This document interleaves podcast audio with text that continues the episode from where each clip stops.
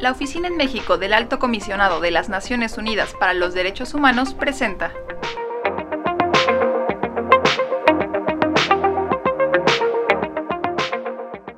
Hola, muy buen día.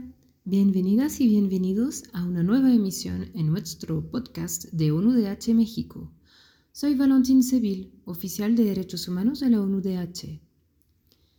El 9 de diciembre de 2023, conmemoramos 25 años de la Declaración de las Naciones Unidas sobre las Personas Defensoras de Derechos Humanos. Esta declaración fue adoptada por la Asamblea General de la ONU por consenso, es decir, que cada Estado se comprometió a implementar el contenido de la declaración. Aunque esta declaración no reconoce ningún derecho nuevo como tal, sino más bien se apoya en un marco jurídico ya existente, se consagra lo que podríamos llamar el derecho a defender derechos humanos.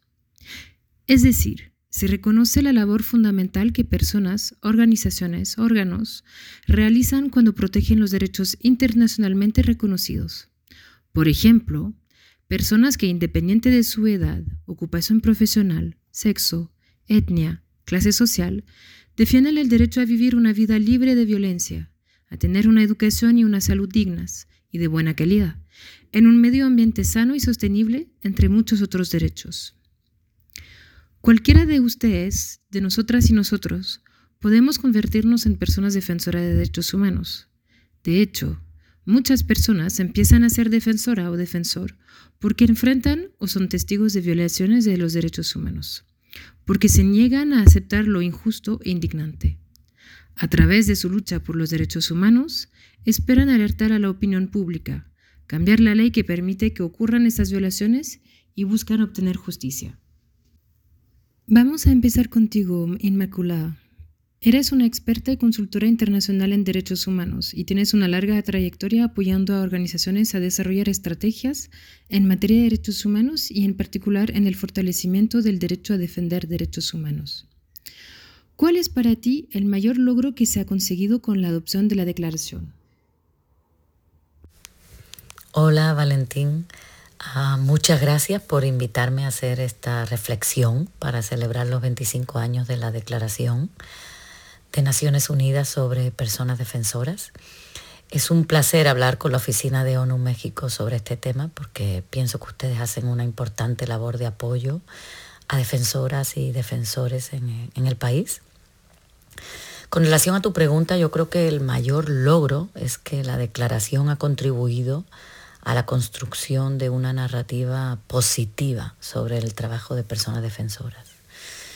Ah, pienso que en un contexto en el que el espacio cívico para ejercer derechos fundamentales se está cerrando cada vez más y donde la represión al ejercicio de derechos es común en, muchos países eh, del mundo, la declaración ofrece una narrativa de reconocimiento de derechos y una narrativa de reconocimiento a la labor de las personas defensoras. Entonces, en este sentido, ese reconocimiento posiciona a las defensoras y a los defensores como actores sociales legítimos y eso yo pienso que es un paso importante para generar una cultura de respeto y para fomentar el apoyo hacia esta labor de defensa de, de derechos. ¿Crees que la declaración es una herramienta eficiente en términos de incidencia y de protección para las personas defensoras de derechos humanos? Yo pienso que la declaración ha sido una herramienta importante para generar procesos políticos y jurídicos que han contribuido a la protección de defensoras y defensores, tanto a nivel nacional como internacional. Por ejemplo, la resolución sobre la protección a las mujeres defensoras que adoptó la Asamblea General de Naciones Unidas en 2013 y que reconoce las violaciones específicas que enfrentan las mujeres defensoras y solicita a los estados que desarrollen políticas específicas para su protección. La declaración también ha contribuido a generar programas y medidas de protección a nivel nacional, como el Programa de Protección de Personas Defensoras en México, si bien estos mecanismos nacionales aún tienen muchos retos para llegar a ser mecanismos efectivos, sí han servido para hacer pública la violencia contra personas defensoras a nivel nacional y en algunos casos también han contribuido con ciertas medidas de protección. En realidad yo creo que el valor de la declaración como, como herramienta de protección reside en cómo las redes de defensoras y defensores locales, las redes nacionales, regionales, internacionales, pueden usar este instrumento de forma estratégica para generar legitimidad sobre su trabajo de defensa de, derechos humanos. Yo creo que como tú bien dices, hay grupos de personas defensoras que necesitan una protección reforzada, como por ejemplo las defensoras y los defensores que trabajan en el derecho a la tierra y a la protección del medio ambiente. Esto es por mencionar uno entre muchos de, de los grupos, ¿verdad?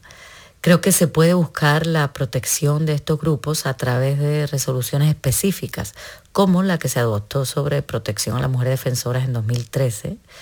Si bien las resoluciones tienen un valor limitado a nivel de protección, yo pienso que los procesos de diálogos entre la sociedad civil y los, y los estados que, generan eh, eh, la, la adopción de estas, las negociaciones de estas resoluciones, tanto a nivel nacional como a nivel internacional, son procesos importantes, ¿verdad? Yo creo que una prioridad importante es seguir usando la declaración como una herramienta estratégica de acción colectiva que sirva para impulsar agendas, como por ejemplo la de los movimientos feministas y las agendas de otros grupos o movimientos ah, marginados. Y bueno, muchas gracias por, invitarme a participar en este podcast. Creo que, que es un ejercicio importante. Muchas gracias. Muchas gracias, Macu, por tu análisis. Vamos a seguir con Marie Claire Acosta.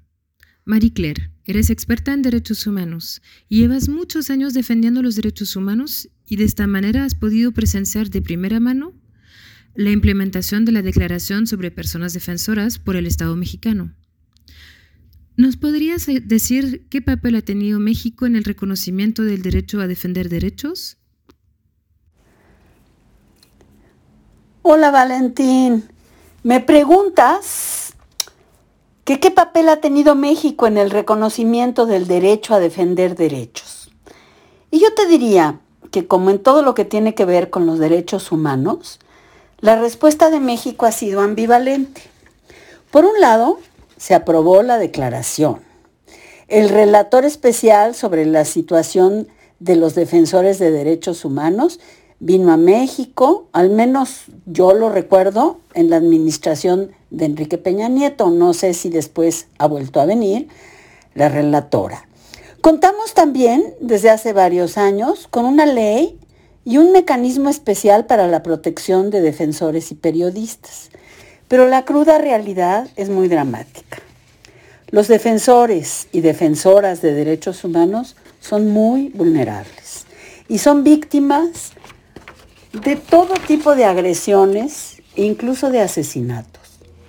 Entre los numerosos riesgos y obstáculos que enfrentan están los atentados a su vida y su integridad, las agresiones físicas y digitales, las amenazas, la fabricación de delitos y el acoso judicial, así como campañas de desprestigio cometidas en gran medida por funcionarios públicos de manera directa e indirecta, así como en colusión con actores del crimen organizado.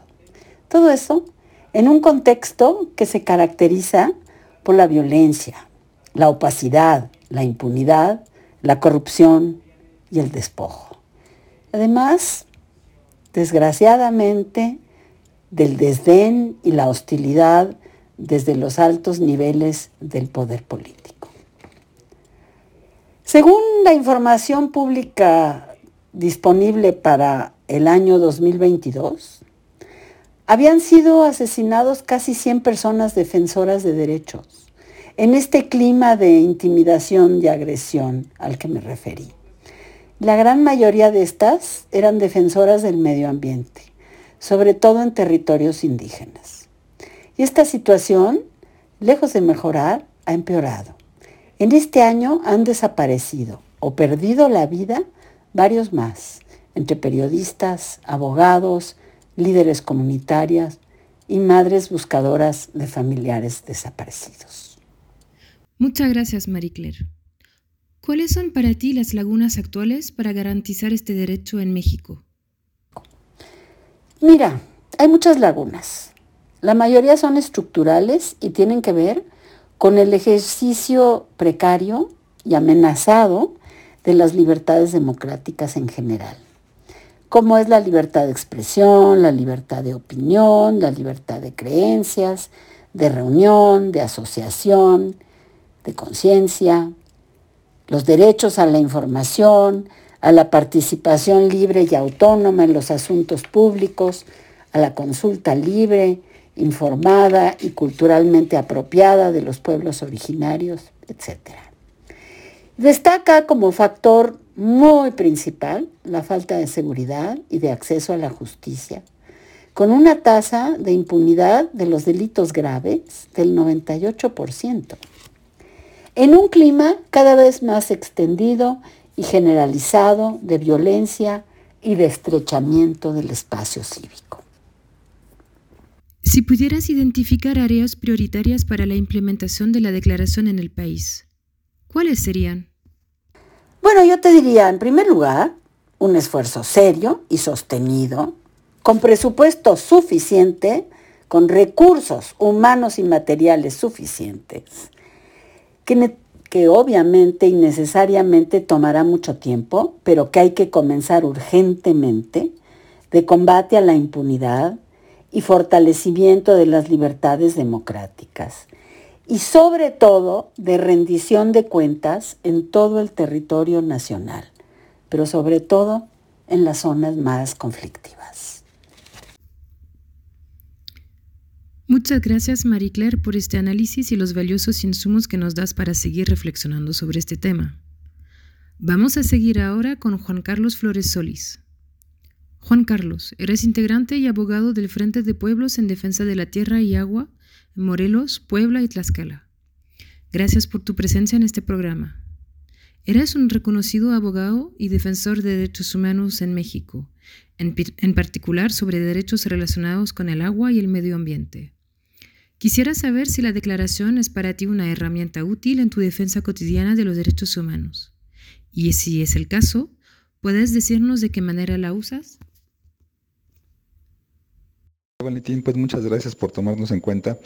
Eh, la declaración sí la ocupamos de manera eh, cotidiana en, nuestra defensa, más que como un instrumento que nosotros citemos en, los juicios, eh, más bien es en el ejercicio de, los derechos que hacemos que se encuentran plasmados, garantizados en la declaración que, nosotros pues los vamos caminando, ¿no? Y que, y que bueno, desgraciadamente pues no son eh, reconocidos eh, muchas veces por los diversos organismos del Estado mexicano, ¿no? Eh, los ocupamos la declaración, por ejemplo, en las audiencias orales, cuando nuestros compañeros son criminalizados este, por ataque a las vías generales de comunicación, por ejemplo, por estar dentro de una manifestación y son señalados como sujetos que, que agitan a la gente por las este, mismas autoridades, testigos con declaraciones falsas, y, citamos la declaración en el sentido de decir, son defensores de derechos humanos, eh, su papel ahí no es ese, están ejerciendo eh, un derecho, no un deber, Y, este, y bueno, pero desgraciadamente los jueces nunca han asumido ese rol de defensor de derechos humanos para entonces eh, justificar, por ejemplo, la presencia en, estos lugares o, determinada actividad o, la hazaña, la mala fe que pueda tener el declarante, la autoridad, el trabajador de la empresa al acusarlo de, algo. Y bueno, pues es, es una falta de, eh, reconocimiento de, los derechos que, se encuentran pues ahí en esta declaración. ¿Crees que hay suficiente comunicación sobre esta declaración en las comunidades locales y las personas defensoras que viven alejadas de la capital y de las organizaciones tradicionales de derechos humanos? Sí, como te comento, eh, en las comunidades no, no se conoce eh, la existencia muchas veces de la declaración, mucho menos su contenido.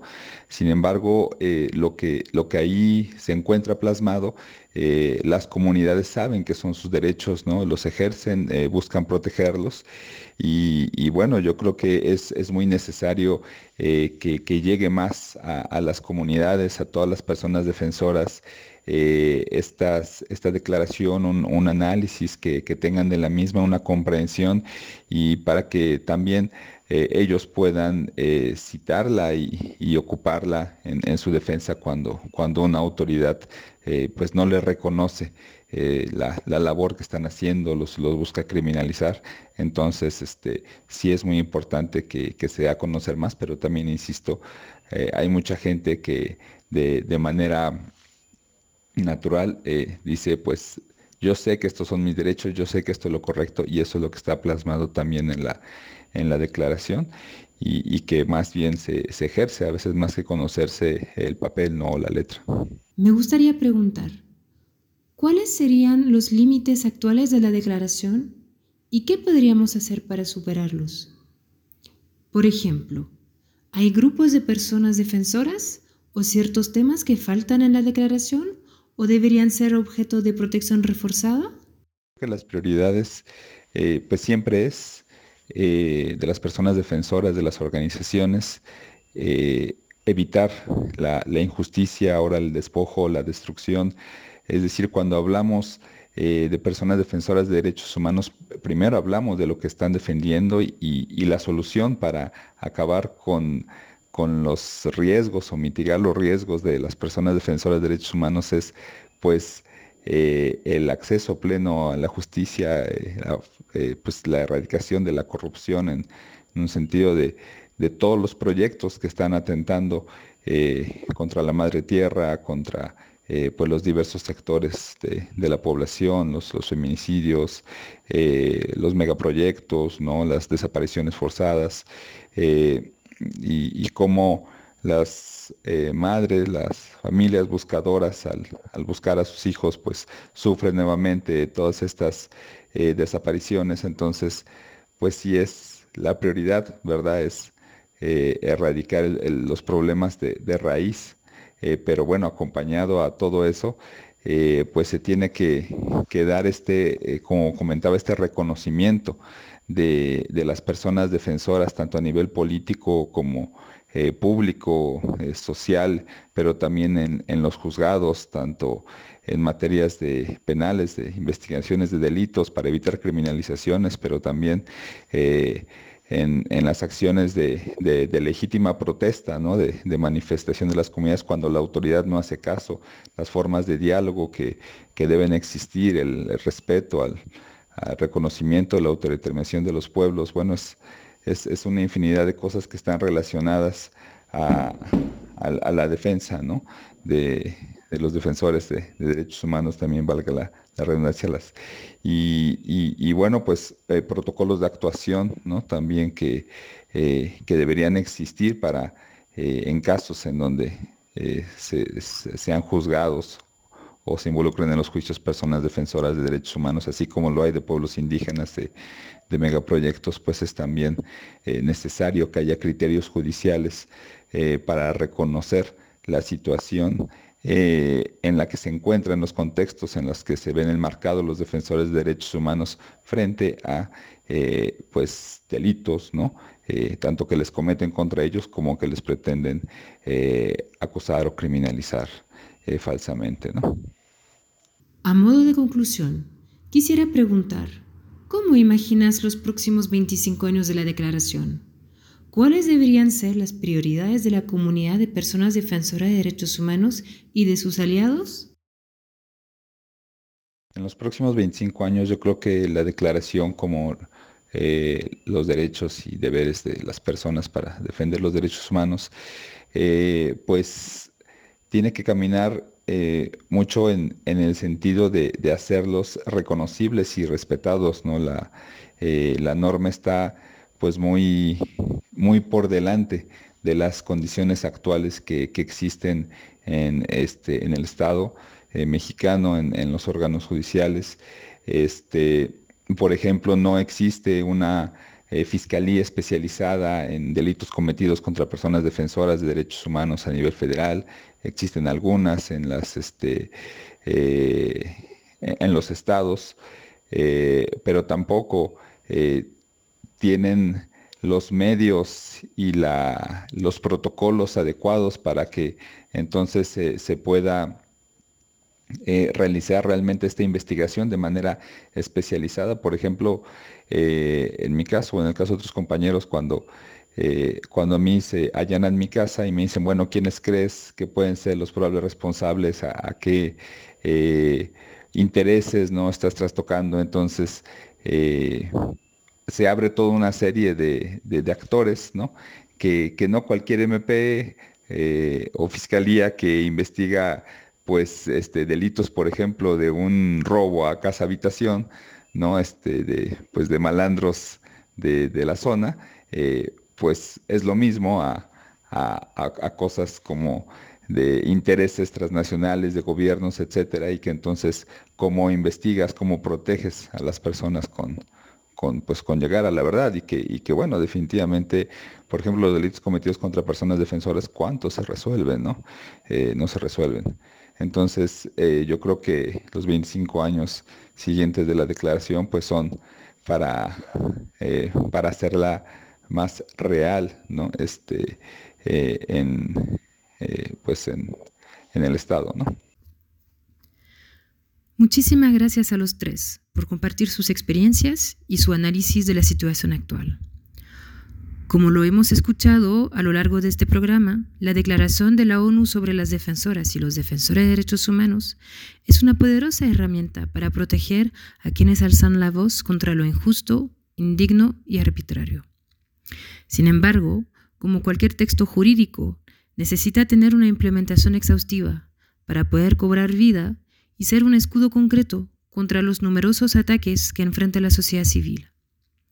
Los 25 años de esta declaración son una oportunidad única para reflexionar sobre los éxitos, alcances y límites de esta declaración e identificar pistas para el futuro, asegurando que la diversidad de voces de la comunidad de personas defensoras sea reflejada y tomada en cuenta. No se pierdan todos los podcasts de la ONUDH en México a través de Anchor FM y Spotify. Gracias y hasta la próxima.